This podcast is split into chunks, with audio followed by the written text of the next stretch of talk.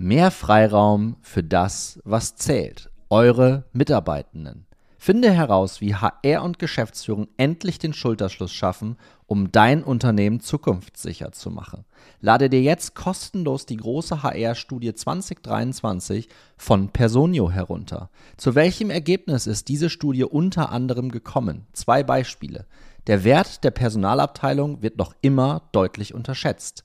69 Prozent der C-Level-Führungskräfte sagen, dass die Bedeutung der Personalabteilung in Zukunft steigen wird. Aber 50 Prozent geben auch an, dass ihr HR-Team kaum in die Geschäftsstrategie eingebunden ist. Macht es also Sinn, sich mit dieser Studie mal etwas näher auseinanderzusetzen? Ja klar. Den Link zur Studie gibt's in den Shownotes. Viel Freude!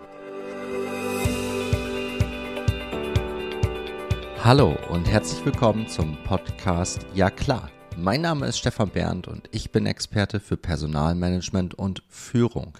In der heutigen Podcast-Episode darf ich Wiebke Rovedda begrüßen. In ihrem ersten beruflichen Engagement brachte Wiebke Industrieturbinen erfolgreich an den Kunden, bevor sie ihre Expertise und ihr Organisationstalent als Projektmanagerin in das Siemens-Werk in Krefeld einbrachte, wo sie mit der komplexen Welt der Züge vertraut wurde. Ein Wechsel führte sie nach Hamburg zu Unify ins Personalwesen, ein Bereich, in dem sie zunächst dachte, dass ERG TV ein Fernsehprogramm sei. Ihre berufliche Reise führte sie weiter nach München zu Novartis, wo sie tiefgehendes Wissen über Herzinsuffizienz bei Hunden und Krankheiten bei Rindern sammelte. Dort begleitet sie auch einen bedeutenden Merger zwischen Novartis und Elanco, bevor sie schließlich in der exquisiten Welt der Champagner landete. Privat zeichnet sie sich durch eine unersättliche Energie und Aktivität aus, wahre Hummeln im Hintern. Als unglaubliche Reisetante hat sie Elternzeit mit ihren kleinen Kindern in exotischen Ländern wie Indonesien und Thailand verbracht und plant nun ein neues Abenteuer auf den Philippinen. Ihr Motto fasst ihre Lebens- und Arbeitsphilosophie prägnant zusammen. Wo ein Wille ist, da ist auch ein Weg oder alles ist möglich, man muss nur losgehen eine weitere Episode im Ja klar Podcast und ihr habt es gerade auch schon in der Anmoderation gehört. Ich habe einen spannenden Gast heute mit der Wiebke Rovedda. Wiebke, ich grüße dich. Guten Morgen. Wo erwische ich dich denn? Tatsächlich im Büro in München, ähm, habe mich heute mit dem Fahrrad durch den Schnee gequält und bin aber gut angekommen. Ist bei euch in München auch so ein Chaos wie bei uns in Mannheim? Nein, wir in München sind schon gewohnt tatsächlich mit dem Schnee. Das wird relativ gut geräumt. Die Fahrradwege zwar immer als letztes, aber wir sind nicht ganz so überfordert, wenn mal eine Puderzuckerschicht da drauf kommt. Ihr hattet das ja auch vor ein paar Wochen, wo dann tatsächlich auch mal ein Bundesligaspiel ausgefallen ist, ne? weil ihr da so richtige Schneemassen hattet. Also das war echt extrem. Das war Anfang Dezember. Es war einerseits wunderschön. Ich glaube, es hat über Nacht 50, 60 Zentimeter Schnee gegeben. Wahnsinn. War alles voll. Wir haben fast eine Stunde gebraucht, um das Auto überhaupt freizukriegen. Es war schon sehr schön, ähm, aber das haben wir jetzt auch nicht ständig. Sonst sind so 10 Zentimeter immer so. Also wir konnten auf jeden Fall heute unsere Kinder schon mit dem Schlitten in die Schule bringen. Ach, das ist doch herrlich. Wir haben gestern auch unsere Tochter, wir haben keinen Schlitten, aber wir konnten sie hier in Mannheim tatsächlich dann auch mit Freunden zusammen abholen und die hatten den Schlitten. Das ist für Mannheim tatsächlich, wir haben uns hier alle angeguckt, was ist das denn? Also wir, wir kennen das in Mannheim tatsächlich. Wir sind ja hier, hier in Mannheim, ähm, ich glaube, so ein bisschen ähm, in, der, in der Talsohle. Ich weiß es, ich kann es äh, meteorologisch nicht erklären, aber wir kennen Schneemassen sind bei uns schon fünf Zentimeter, ne? Ja. Das mhm. ist natürlich im Vergleich zu München ein absoluter Treppenwitz, aber wir sind dann hier super schnell überfordert. Ja. Ja, das ist so. Ich habe das von Freunden gehört, ähm, die auch aus dem norddeutschen Raum, da komme ich ursprünglich her, ja. da ist das ja genau das Gleiche. Und wenn dann Schnee kommt, dann haben die meisten Kinder noch nicht mal Handschuhe oder ähm, einen Schneeanzug, weil es lohnt sich meistens nicht, für dieses eine Mal im Jahr die fünf Schneeflocken etwas anzuschaffen. Wir sind hier natürlich gut ausgerüstet. Ja, ich habe heute Morgen beim ähm, aus dem Haus gehen noch kurz den Hinweis von meiner Frau bekommen, dass ich mir doch jetzt endlich mal so eine Art Schneestiefel kaufen sollte, weil ich bei dem Wetter tatsächlich mit meinen Sneakers rumrenne. Ach, schön, ja. Und ich, und ich denke tatsächlich immer genau das Gleiche. Warum denn? Also, das ist wahrscheinlich hier in zwei, drei Tagen alles wieder weggeschmolzen und da kommt auch erstmal nicht wieder. Dafür dann irgendwie Geld auszugeben. Ich glaube, die 120 Euro gebe ich lieber für, was weiß ich, ein gutes Abendessen aus oder so, ne? Oder ja. für äh, einen schönen Champagner zum Beispiel. Oder einen schönen Champagner. Was eine geniale Überleitung. Ich habe gerade. als hätten wir es geplant. als hätten wir es geplant, Wiebke. Ich habe gerade eben schon gedacht, weil du das Wort äh, überfordert äh, genutzt hast, das ist doch etwas, was wir im Bereich Transformation ganz grundsätzlich auch häufig beobachten, oder? Ähm, in welchem Bezug meinst du das? So, gene so generell. Also ich glaube, Transformation und Change, das ist ja etwas, was wir Menschen ungerne machen, was wir aber, wo wir aber alle sagen, es ist irgendwie notwendig. Und dann gibt es da auch eine schöne Karikatur, äh, wo da am Anfang jemand vorne steht, hey, wer will beim Change dabei sein? Da sind es dann alle, heben die Hände. Wer möchte denn vorangehen? Dann sind es nur noch wenige. Ja, und dann am Ende ist noch so ein Bild, wo der eins, wo, wo dann jemand ganz alleine ist, ne? Und dann, ja. oh, das hat ja was mit mir zu tun. Nee, dann mache ich das lieber doch nicht. Du bist jetzt auch eine, eine Expertin auf diesem Niveau und hast da auch Erfahrungswerte. Was bedeutet für dich denn Transformation? Also es ist tatsächlich ähm, ein deutlich längerer Prozess. Das darf man immer nicht unterschätzen. Ähm, es gibt super viele Beispiele. Also bei uns war letztes Jahr ganz groß das Thema irgendwie mit Umweltschutz, weil wir natürlich als dadurch, dass unsere Produkte sehr abhängig sind von den Naturgegebenheiten, damit unsere Trauben auch gut wachsen, ist das für uns natürlich ein gutes Thema. Ähm, und wir haben jetzt so zwei, drei Beauftragte, die sich so ein bisschen darum kümmern sollen, dass dieses Thema auch weiter vorangetrieben wird. Und die sind oft echt am Verzweifeln, weil sie immer sagen, wir kommen nicht wirklich weiter, wir bemühen uns, aber es verändert sich nicht wirklich was. Ich sage wiederum, wenn man die letzten ein, zwei Jahre sich anguckt, es hat sich unglaublich viel schon geändert. Natürlich sind wir noch nicht da, wo wir hinwollen irgendwie. Da ist immer noch ähm, viel zu tun. Aber wenn man jetzt allein schon drüber nachdenkt, dass man schon fast schlechtes Gewissen hat, mal eine Plastiktüte zu nehmen zum Beispiel ähm, oder wirklich noch einen alten Strohhalm findet, den man ähm, noch aufbraucht. Also daran sieht man, dass sich schon eine ganze Menge getan hat. Und ich glaube, das ist bei Transformation insgesamt. Es passieren ganz, ganz viele kleine Transformationen täglich und äh, fast minutiös. Aber die große Transformation, die sieht man oftmals nicht so. Und da braucht es einfach ein bisschen Zeit und Unterstützung auch von allen Seiten. Unterstützung von allen Seiten. Ich glaube, das ist ein gutes Stichwort. Lass uns da doch mal drauf einsteigen, auch auf deine Erfahrungswerte. Wer muss da denn explizit unterstützen? Beziehungsweise wie haben das, du hast jetzt zwei, drei Leutchen genannt, wie machen die das denn bei euch? Ja, also ich glaube, ähm, es ist ganz wichtig, dass ähm, der Hauptansprechpartner ist tatsächlich die direkte Führungskraft. Also die muss eng dran sein, die muss Mut zu sprechen, die muss Wege aufzeigen, die muss aber auch challengen ähm, und die muss allein manchmal durch die Tatsache, dass man sich überhaupt erkundigt, wie geht es denn mit dem Projekt weiter, das verändert schon Welten irgendwie, dass man wirklich so ein bisschen die, die Sponsorship nimmt. Und ich rate immer allen meinen Kollegen, die jetzt in diesen Themen drin sind, sich Mitstreiter zu suchen, mhm. die sie unterstützen, die ihnen eben zwischendurch auch mal ein bisschen Mut ähm, zusprechen und sich nicht immer die raussuchen, gegen die man meint, sowieso nicht anzukommen oder nicht verändern zu können, sondern wirklich so ein bisschen, da gibt es, glaube ich, auch so, so ein Video irgendwie. Da, ähm, ah, ich überlege gerade, wie das war. Da war einer, der hat getanzt, ähm, ganz alleine auf so einer Picknickwiese. Plötzlich kam der zweite dazu, der dritte. Und ich glaube, genau so läuft es auch bei uns. Es ist oft nur einer oder zwei, die anfangen.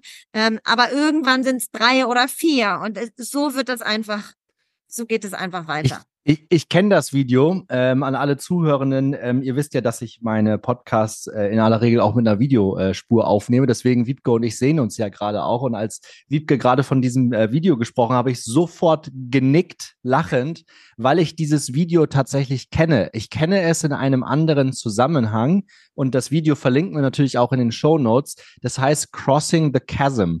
Das ist tatsächlich ein so ein Freak, wirklich ein Freak, der ganz alleine irgendwo am Hang tanzt. Genau. Zu irgendeiner Musik und drum zu sind ganz, ganz viele Leute, die sich das erst verdutzt anschauen. Dann kommen sukzessive zwei, drei dazu und am Ende auf einmal sind sie alle am Tanzen. Mhm. So, und mhm. ich glaube, das ist auch ein schönes Bild, ähm, weil das ist es ja am Ende des Tages. Niemand will ja mit Transformation irgendwem etwas Böses, aber wir haben halt, und vielleicht hast du da ein, zwei Ideen für uns, wie wir das ändern können, Wiebke die Leute verbinden ja Ängste damit. Woher kommt denn das überhaupt? Schwer zu sagen, ist ganz schwer zu sagen. Ähm, ich ergebe auch ein gutes Beispiel von meiner Zeit bei Novartis. Da sind wir irgendwann gekauft worden von einem anderen Anbieter und wirklich jeder hatte Angst vor diesem Verkauf an die neue. Kein einziger hat gesagt, cool, wir werden größer, wir wachsen, wir haben vielleicht mehr Entwicklungsmöglichkeiten, vielleicht kriege ich endlich meine äh, Managerposition, auf die ich schon so lange gewartet. Keiner. Und ich war ich habe es ganz oft versucht zu thematisieren, wenn die Leute mit ihren Ängsten kamen, dass ich ihnen genau die andere Seite aufgezeigt habe, dass ich gesagt habe, es kann auch wirklich gut sein. Ich tippe mal, dass die negativen Erfahrungen, die manche Leute manchmal gemacht haben, einfach zu sehr hängen geblieben sind und die positiven doch oft als selbstverständlich oder so angenommen werden. Ich kann es selber wirklich nicht beschreiben, aber ich erlebe es tagtäglich, dass es immer erstmal das Negative ist. Ja, das, das, das wissen wir ja auch aus der grundsätzlichen menschlichen Psychologie, ne? Only bad news are good news. Also, äh, um uns dann auch ein Stück weit mit, damit zu vergleichen, dass es uns vielleicht in dem Moment auch ein bisschen besser geht, ne? Und dann kriegen wir halt über solche Transformationsprozesse und auch Projekte in den Medien dann ja auch immer nur mit, dass dann Personal abgebaut wird. Ne? Also wenn es ein Transformationsprozess, wenn es ein Merger and Acquisition, also M&A nennt man das in der englischen Sprache, äh, mit, mitmacht, dann ist es ja oftmals auch damit verbunden, Kosten einzusparen. Und dann ist es ganz oft so, dass der größte Kostenblock dann auch in der Bilanz sind dann nun mal auch die Mitarbeitenden, ne? weil es am Ende des Tages auch das höchste Gut ist. Also es ist ja. in vielen mhm. Firmen halt einfach so. Ähm, und dann haben sofort viele, und das finde ich immer ein bisschen schade, das sind dann Existenzängste, die dann sofort frei werden und die natürlich dann auch über die Presse und über Medien befeuert werden. Aber ich finde den Wink, den du gegeben hast, finde ich gut und da möchte ich nochmal drauf einzahlen. Es kann ja auch wirklich, also wir müssen ja eh den ganzen Tag denken, ne? Also wir haben ja irgendwie so 90.000 Gedanken am Tag, wenn ich, oder vielleicht habe ich mich jetzt auch vertan, es sind 90 Millionen, ich weiß es nicht. Auf jeden Fall, warum dann nicht gleich auch mal etwas positiver? Wie können wir das mit unserer HR-Expertise nochmal weiter untermauern? Wie gefallen dir da, fällt dir da eine Idee ein, wie wir dieses Positive herausarbeiten können? Also ich, ähm, mein Wundermittel sind tatsächlich einfach immer die Fragen ähm, zu stellen irgendwie. Also indem ich den Mitarbeitern direkt eine Frage äh, nehme, entweder wo kommt's her? Ähm, oder hast du schon mal an diese und diesen Aspekt gedacht irgendwie? Und ich bin fest davon überzeugt, wenn man das häufig macht und häufig anwendet, dass die Mitarbeiter vielleicht auch irgendwann zu dem Punkt kommen, dass sie sagen, nicht sofort, sondern ich erinnere mich, es gibt meistens auch eine andere Seite der Medaille irgendwie. Also das ist mein einziges Mittel, was ich tagtäglich tatsächlich anwende, die äh, Fragestellungen tatsächlich. Aber das finde das finde ich gut, weil das wollen wir ja auch im Ja klar Podcast herausarbeiten. Ne? Einfach, direkt umsetzbare Tipps und Ideen. Und hier können wir da schon mal den Marker setzen, weil genau das ist etwas, ich glaube, damit können wir auch, das liegt in der Einfachheit der Sache, damit müssen wir auch als Führungskräfte starten. Ne? Also ich glaube, gerade bei so Transformationsprozessen, egal welcher Natur, oftmals fällt das Kind in den Brunnen und dann kriegst du es auch nicht wieder raus geht einher mit einer proaktiven Kommunikationsstrategie. Und damit meine ich jetzt nicht, dass man ein zehnseitiges Pamphlet ausarbeitet, sondern sich wirklich überlegt, wenn man im Driver Seat ist von so einem Projekt, wem muss ich das wann genau sagen und wer hat welches Informationsbedürfnis. Ne? Damit schaffe ich ja quasi schon eine Ebene, mich in die ganzen Betroffenen reinzuversetzen. Und die muss ich versuchen, und das klappt nie mit allen. Mhm. Äh, dazu haben wir auch schon im Ja klar Podcast mit dem Bernd Plessin gesprochen vom Bundesverband der Personalmanager, der gerade die L-Bank transformiert. Er meinte auch zu mir, Stefan, das Ziel darf niemals sein, alle 100 Prozent überzeugen zu können. Das ist schlichtweg ein völlig falscher Ansatz, sondern der hat auch bestätigt, und das ist eine gute Brücke, dass da die Leute von vornherein mit einzubinden und Mitstreiter zu suchen, ne? Mhm. Ähm, das erinnert mich damals, wir hatten, äh, ich weiß gar nicht mehr, vor zwei, drei Jahren mal so ein ähm, so Gastspeaker eingeladen, der war, mh, hm, er wird mich jetzt wahrscheinlich schimpfen, wenn er das hört, der war vom Boda Verlag und der Boda Verlag hat ja auch so ein so ein riesen ähm, Wandel irgendwie durchgemacht und er hatte auch gesagt, mein Anspruch war nie, dass alle Leute hinter mir und dieser Transformation stehen. Aber er hat sich gezielt ein paar Leute rausgesucht. Er ist mit denen gezielt woanders hingefahren. Er hat ihnen gezielt was gezeigt. Er hat sie richtig erfahren lassen, was es heißt sozusagen. Und er sagt, ich habe auch welche verloren auf dem Weg. Und das ist in Ordnung, weil die hätte ich niemals geschafft zu überzeugen. Ähm, aber er hat sie hat eben auch nicht aufgegeben und mit denen wiederum, die er es dann hatte. Und wenn die dann erstmal eins, zwei, drei kleine Erfolgserlebnisse haben, das wiederum verteilt sich auch unglaublich schnell. Das macht Leute neugierig, dann wollen ja. sie es wissen und zack, schon hast du es vielleicht geschafft. Und ich bin absolut ähm, der Meinung, wie du es gerade gesagt hast, alle zu überzeugen, dass es per se zum Scheitern verurteilt. Das wird leider wirklich nicht verklappen. Ich kenne auch tatsächlich kein Transformationsprojekt und natürlich habe ich jetzt dort äh, natürlich nicht das unbändige Wissen und weiß von allem. Das ist natürlich auch immer nur partiell und ähm, fraktionell oder wie man das schimpft, aber ich habe das noch nie erlebt, dass man irgendwo überall alle Informationen zu einem und demselben Zeitpunkt hat. Das ist schlichtweg bei der Informationswucht aktuell, auch mit digitalen Medien, ist das schlichtweg auch nicht unmöglich. Aber ich glaube, das, was bei dir rauskommt, auch als Essenz, ist auch wieder Transparenz. Ne? Ähm, also ja. auch Erfolgserlebnisse teilen, Menschen neugierig machen, daran teilhaben lassen. Das ist ja alles immer sehr positiv und ich glaube, das müssen wir weiter auch aus unserer Expertise als HR immer wieder auch die, die das ähm, Change-Projekt oder das Transformationsprojekt leiten und wirklich ganz in der, in der Nahrungskette ganz oben stehen und das wirklich als einen Kopf führen, ich glaube, die müssen wir mit solchen Ideen auch immer wieder füttern. Ganz genau. Und sich auch wirklich in die Schuhe der anderen Seite reinzusetzen. Das haben wir ja auch ganz oft das Problem. Wir sprechen über ein Projekt. Wir haben es schon längst vorbereitet. Wir wissen über die Risiken und was nach Projektplan XY abgenommen. Aber wir vergessen oft, dass es sinnvoll ist, diese Informationen auch nochmal zu verteilen oder zu sagen, wir haben uns über diesen Punkt bereits Gedanken gemacht. Oder selbst wenn man sich manchmal hinstellt und sagt, ich habe immer noch keine Informationen, wie unsere Gehaltserhöhung dieses Jahr aussieht. Ist auch eine Art von Information. Als einfach davon auszugehen, wenn ich nichts sage, wird schon auch nichts da sein. Also dieses Thema Kommunikation und Transparenz ist wirklich unglaublich wichtig und das dürfen wir nicht vergessen. Ja, repeat, repeat, repeat habe ich mal von einem Kommunikationswissenschaftler Good leaders gelernt. are boring, kenne ich.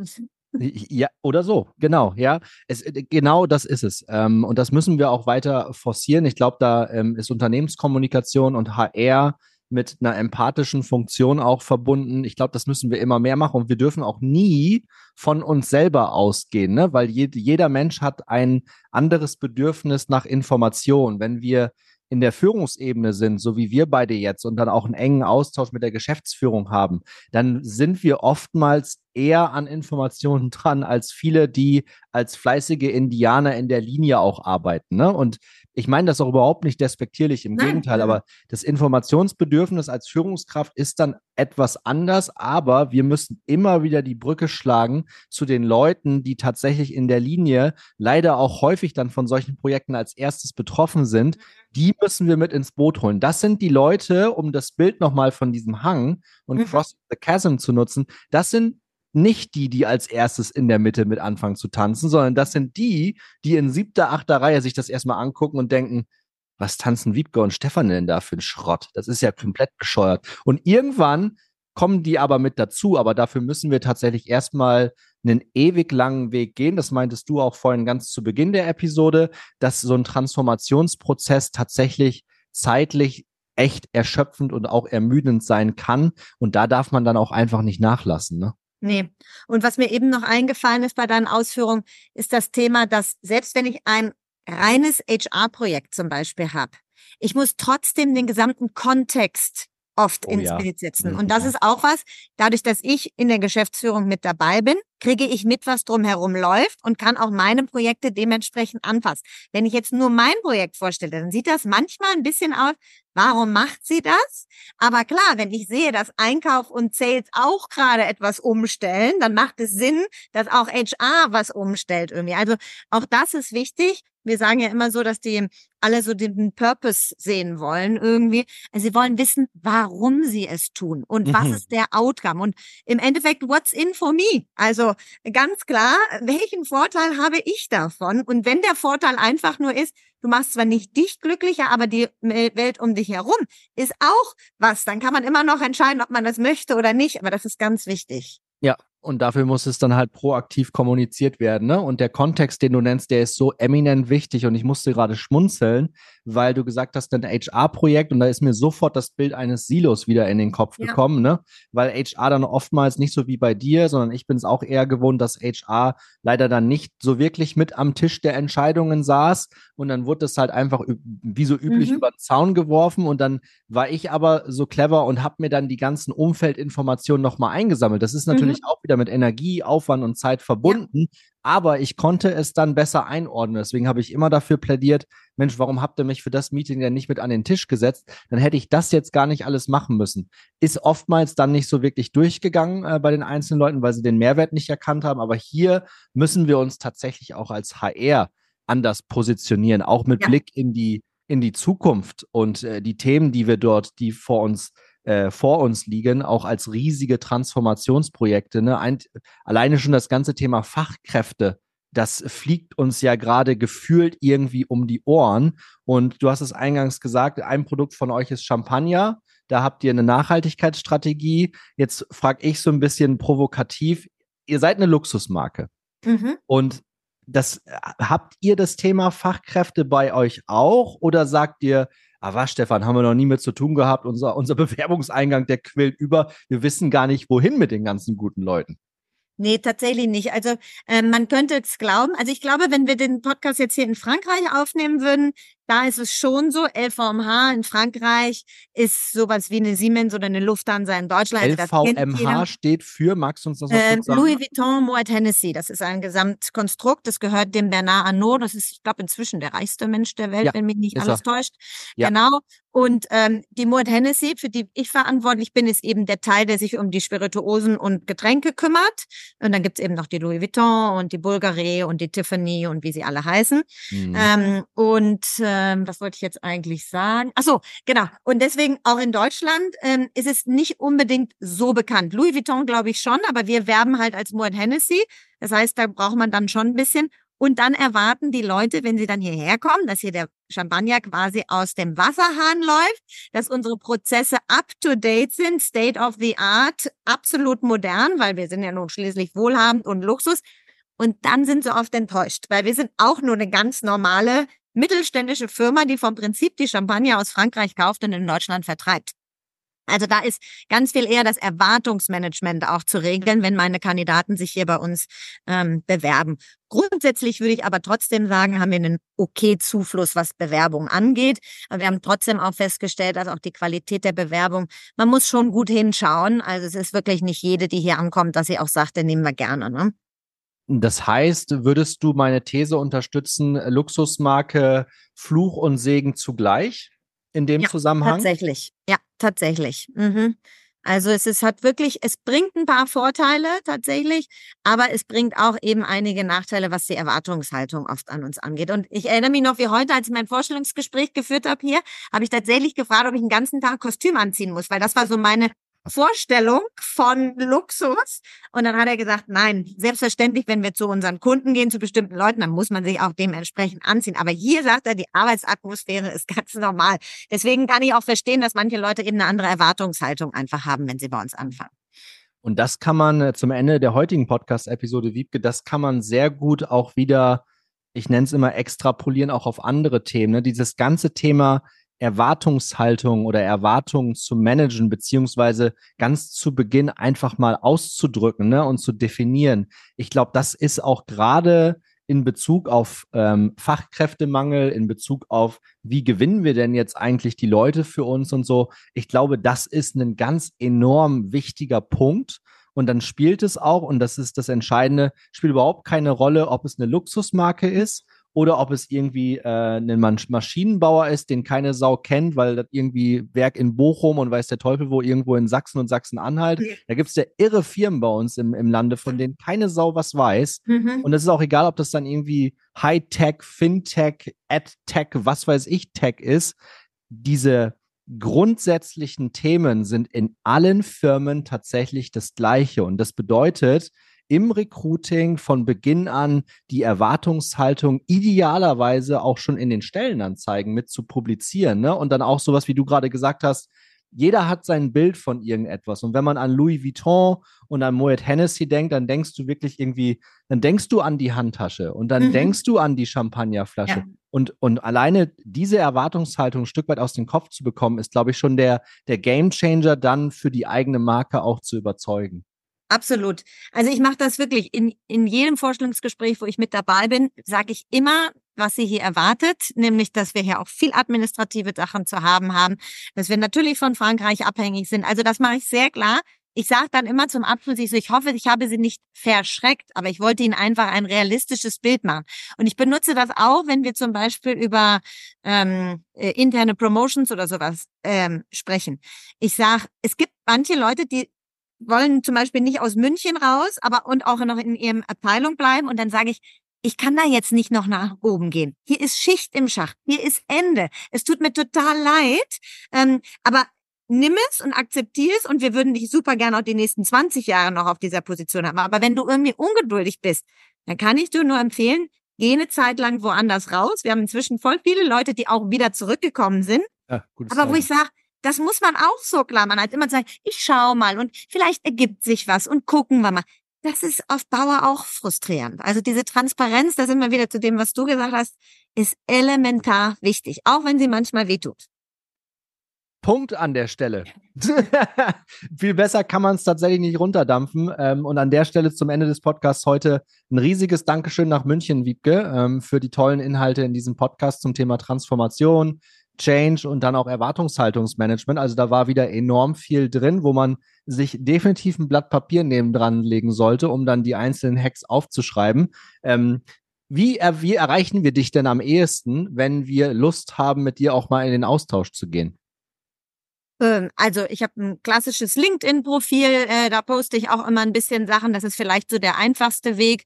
Ansonsten äh, bin ich immer mal wieder auch auf irgendwelchen Konferenzen zu sehen. Ähm, darüber kann man das wahrscheinlich am besten hinkriegen. Super. Verlinken wir in den Show Notes. Wir freuen Gerne. uns da auf jedes Feedback und auch auf Bewertungen zu meinem Podcast und auch insbesondere zu dieser Folge heute. Äh, Wiebke, an der Stelle vielen Dank an dich. Grüße gehen nach München raus und auf bald. Danke euch Auf fürs bald. Zuhören. Danke, Stefan. Tschüss. Ciao. Tschüss.